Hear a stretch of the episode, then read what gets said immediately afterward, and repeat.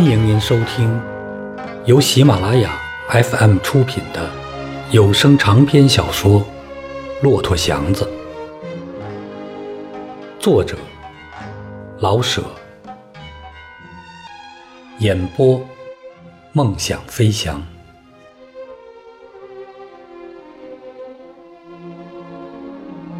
故事发生在一九二零年的北平城。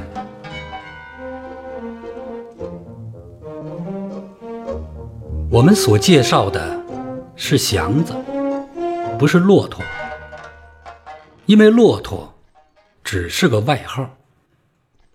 那么，我们就先说祥子，随手把骆驼与祥子那点关系说过去，也就算了。北平的洋车夫有许多派，年轻力壮、腿脚伶俐的。讲究拎漂亮的车，拉整天儿，爱什么时候出车与收车，都有自由。拉出车来，在固定的车口或宅门一放，专等坐快车的主弄好了，也许一下子弄一块两块的，碰巧了，也许白耗一天，连车份儿也没着落，但也不在乎。这一派哥们儿的希望，大概有两个：或是拉包车，或是自己买上辆车。有了自己的车，再去拉包月或散座，就没大关系了。反正车是自己的。比这一派岁数稍大的，或因身体的关系而跑得稍差点劲的，或因家庭的关系。而不敢白耗一天的，大概就多数的拉八成新的车。人与车都有相当的漂亮，所以在讲价的时候也还能保持住相当的尊严。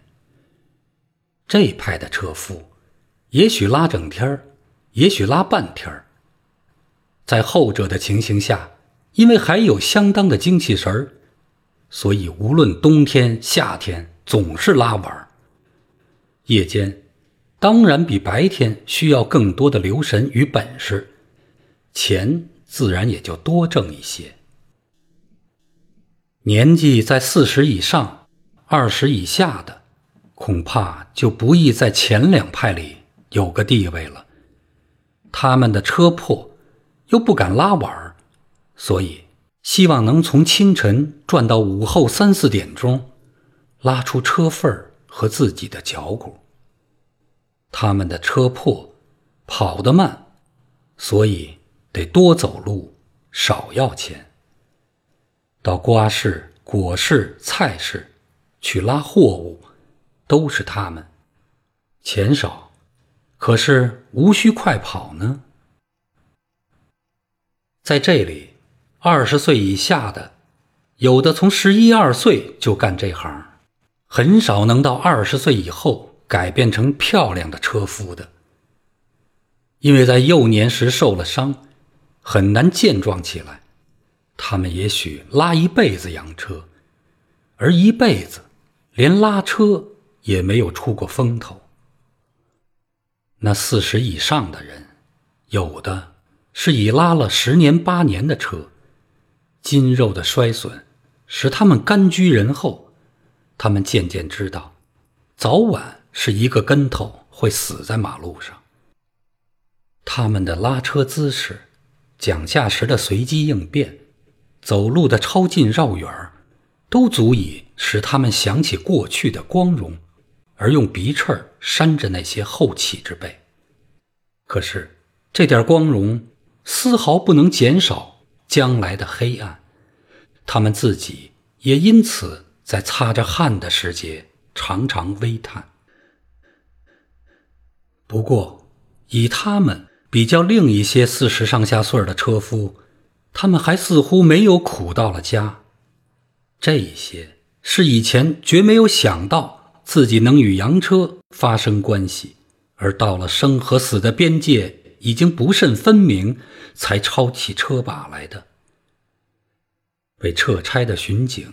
或孝义，把本钱吃光的小贩，或是失业的工匠，到了卖无可卖、当无可当的时候，咬着牙、含着泪，上了这条到死亡之路。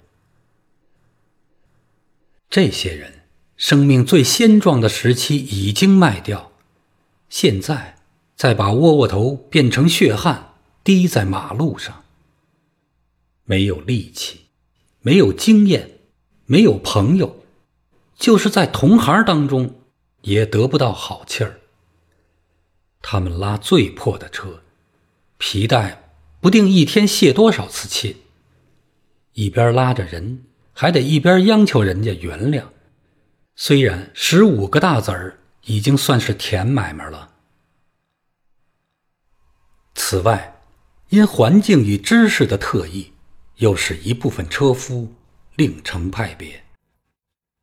生于西苑、海淀的，自然以走西山、燕京、清华较比方便；同样，在安定门外的，走清河。北苑，在永定门外的走南苑。这是跑长趟的，不愿拉零座，因为拉一趟便是一趟，不屑于三五个铜子儿的穷凑了。可是他们还不如东郊民巷的车夫气儿长。这些拉洋买卖的，讲究一气儿由郊民巷拉到玉泉山、颐和园和香山。气儿长也还算小事儿，一般车夫万不能争这项生意的原因，大半儿还是因为这些吃洋饭的有点与众不同的知识，他们会讲外国话，英国兵、美国兵所说的万寿山、雍和宫、八大胡同，他们都晓得，他们自己有一套外国话，不传授给别人。他们的跑法也特别，四六步，不慢不快，低着头，目不旁视的，贴着马路边走，带出与世无争而自有专长的神气。因为拉着洋人，他们可以不穿号坎儿，而一律是长袖小白褂，白的或黑的裤子，裤筒特别肥，脚腕上系着细带儿脚上。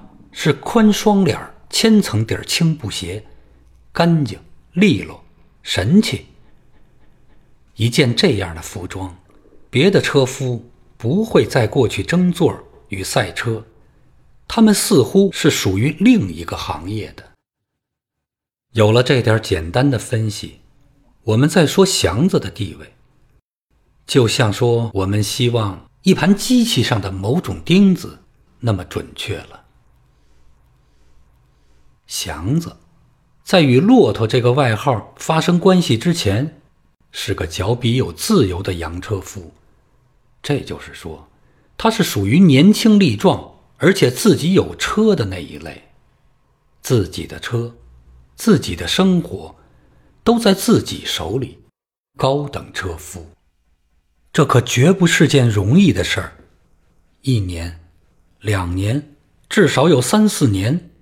一滴汗，两滴汗，不知道多少万滴汗，才挣出那辆车。从风里雨里的咬牙，从饭里茶里的自苦，才赚出那辆车。那辆车是他的一切挣扎与困苦的总结果与报酬，像身经百战的武士的一枚徽章。在他拎人家的车的时候。他从早到晚，由东到西，由南到北，像被人家抽着转的陀螺。他没有了自己。可是，在这种旋转之中，他的眼并没有花，心并没有乱。他老是想着，远远的一辆车可以使他自由、独立，像自己的手脚的那么一辆车。有了自己的车。他可以不再受拴车的人们的气，也无需敷衍别人，有自己的力气与洋车，睁开眼就可以有饭吃。您现在正在收听的是由喜马拉雅 FM 出品的有声长篇小说《骆驼祥子》。他不怕吃苦，也没有一般洋车夫的可以原谅而不变效法的恶习。他的聪明和努力都足以使他的志愿成为事实。假若他的环境好一些，或者多受点教育。他一定不会落在胶皮团里，而且无论是干什么，他总不会辜负了他的机会。不幸，他必须拉洋车。好，在这个营生里，他也证明了他的能力与聪明。他仿佛就是在地狱里也能做个好鬼似的。生长在乡间，失去了父母。与几亩薄田，十八岁的时候便跑到城里来，带着乡间小伙的粗壮与诚实，凡是以卖力气就能吃饭的事儿，他几乎全做过了。可是，不久他就看出来，拉车是件更容易挣钱的事儿。做别的苦工，收入是有限的；拉车，多着一些变化与机会。不知道在什么时候与地点，就会遇到一些多于所希望的报酬。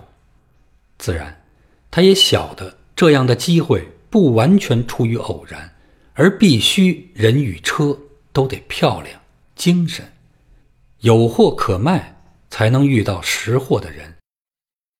想了一想，他相信自己有那个资格。他有力气，年纪正轻，所差的。是他还没有跑过，也不敢一上手就拉漂亮的车。但这不是不能胜过的困难，有他的身体与力气做基础，他只要试验个十天半个月的，就一定能跑出个样子。然后去另辆新车，说不定很快就能拉上个包车。然后省吃俭用的一年两年，即使是三四年。他必须自己打上一辆车，顶漂亮的车。看着自己的青年的肌肉，他以为这只是时间的问题，这是必能达到的一个志愿与目的，绝不是梦想。他的身量与筋肉都发展到年岁前边去了，二十郎当岁他已经很高很大，虽然肢体还没被年月。铸成一定的格局，可是已经像个成人了。一个脸上、身上都带出天真淘气的样子的大人，看着那高等的车夫，他计划着怎样杀进他的腰去，好更显出他的铁扇面似的胸与直硬的背。扭头看看自己的肩，多么宽，多么威严。杀好了腰，再穿上肥腿的白裤，裤脚用鸡肠子带系住，露出那对出号的大脚。是的，他无疑的可以成为最出色的车夫。傻子似的他自己笑了。他没有什么模样，使他可爱的是脸上的精神。头不很大，圆眼，肉鼻子。两条眉很粗很短，头上永远剃得发亮，腮上没有多余的肉，脖子可是几乎与头一边粗，脸上永远红扑扑的，特别亮的是颧骨与左耳之间一块不小的疤。小时候在树下睡觉，被驴啃了一口。他不甚注意他的模样。他爱自己的脸，正如同他爱自己的身体，都那么结实硬棒。他把脸仿佛算在四肢之内，只要硬棒就好。是的，到城里以后，他还能头朝下倒立着半天这样立着，他觉得他就很像一棵树，上下没有一个地方不挺脱的。他确乎有点像一棵树。坚壮、沉默、而又有生气。他有自己的打算，有些心眼儿，但不好向别人讲论。在洋车夫里，个人的委屈与困难是公众的话料。车口上、小茶馆中、大杂院里，每人报告着、形容着或吵嚷着自己的事儿，而后这些事儿成为大家的财产，像民歌似的，由一处传到一处。祥子是乡下人，口齿没有城里人那么灵便。设若口齿灵便是出于天才，他天生来的不愿多说话，所以他不愿学着城里人的贫嘴恶舌。他的事儿他知道，不喜欢和别人讨论，因为嘴常闲着，所以他有功夫去思想。他的眼仿佛老是看着自己的心。只要他的主意打定，他便随着心中所开开的那条路走。假若走不通的话，他能一两天不出一声，咬着牙，好似咬着自己的心。他决定去拉车，就拉车去了。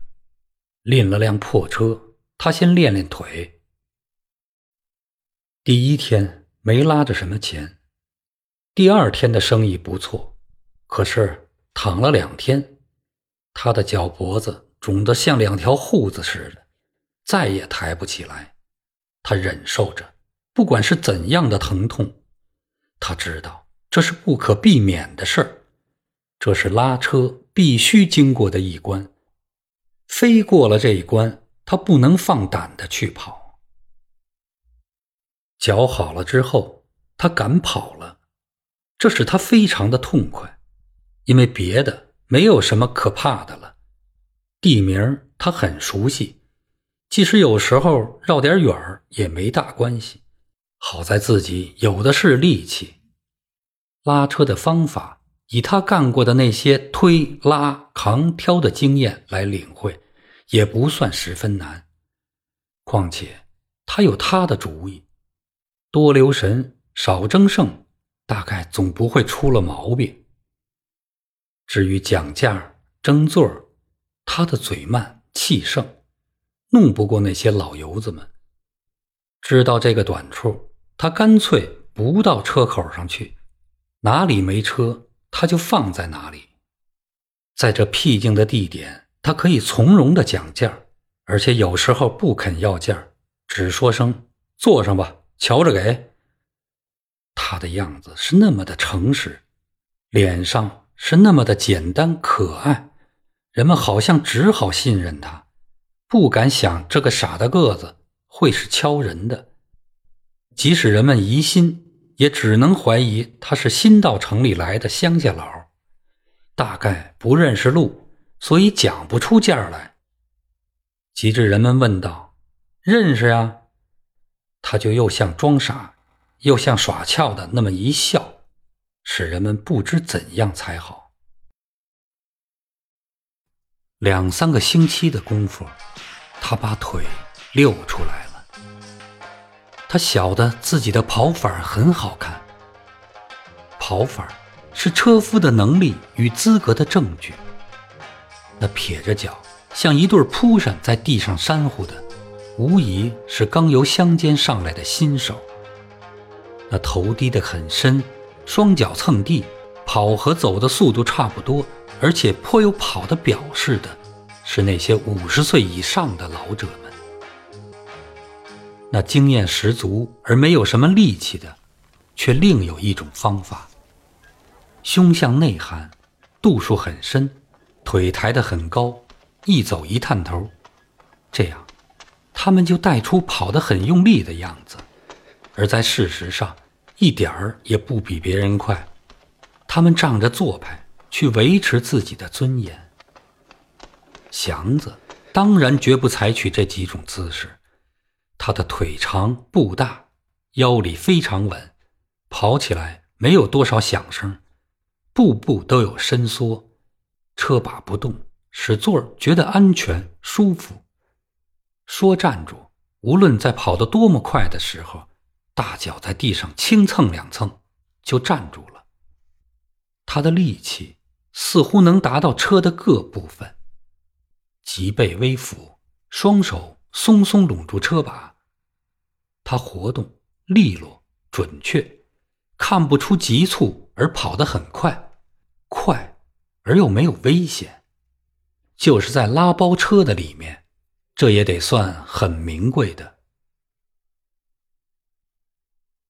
他换了新车，从一换车那天，他就打听明白了，就他拎的那辆，弓子软，铜活地道，雨布大帘双灯，细脖大铜喇叭，值一百出头。若是漆工和铜活含糊一点呢，一百元便可以打住。大概的说吧，他只要有一百块钱，就能弄一辆车。猛然想起，一天要是能省一角的话，一百元就是一千天。一千天，把一千天堆到一块儿，他几乎算不过来，这该有多么远。但是，他下了决心，一千天，一万天也好，他得买车。第一步，他应当，他想好了。去拉包车，遇上交际多、饭局多的主平均一个月有上十来个饭局，他就可以白落下两三块的车饭钱，加上他每月再省出个块八毛的，也许是三头五块的，一年就能剩起五六十块，这样他的希望就近变多了。他不抽烟，不喝酒，不赌钱，没有任何嗜好。没有家庭的累赘，只要他自己肯咬牙，事儿就没个不成。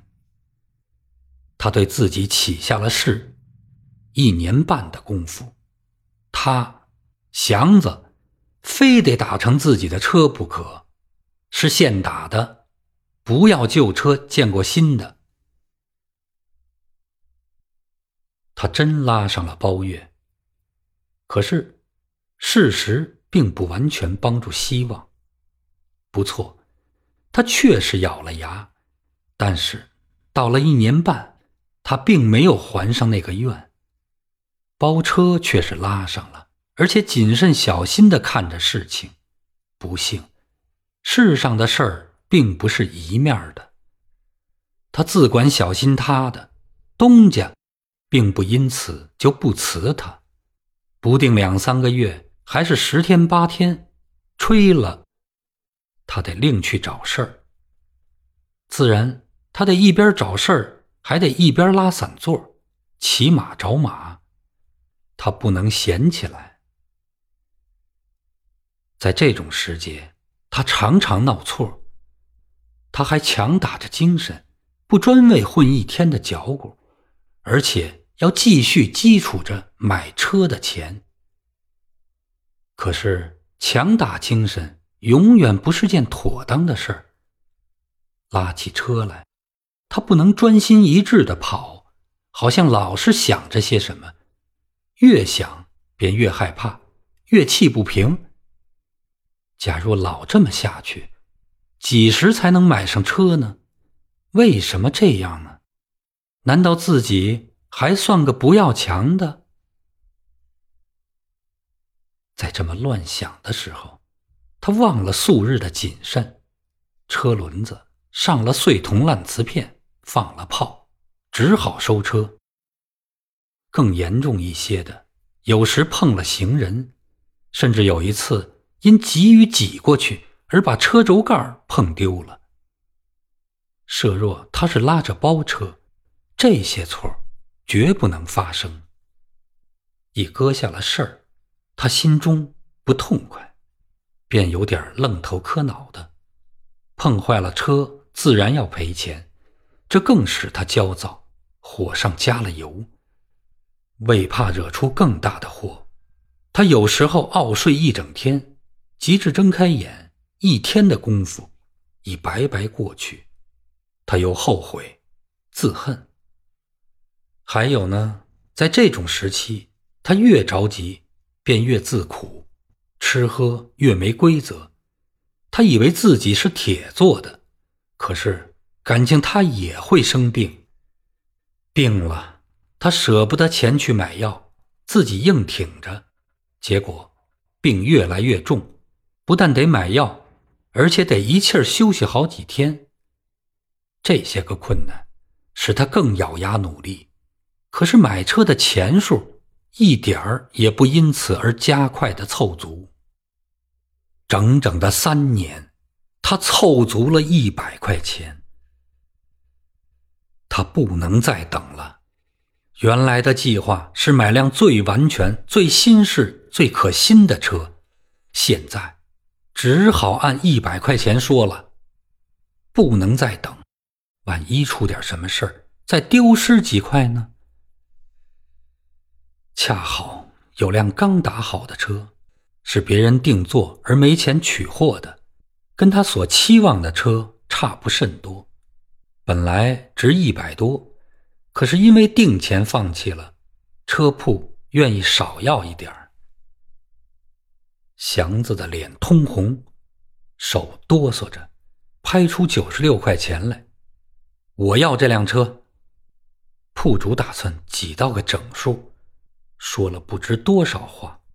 把他的车拉出去，又拉进来，支开棚子，又放下，按按喇叭，每一个动作都伴着一大串最好的形容词，最后还在钢轮条上踢了两脚。听听声儿吧，铃铛似的，拉去吧。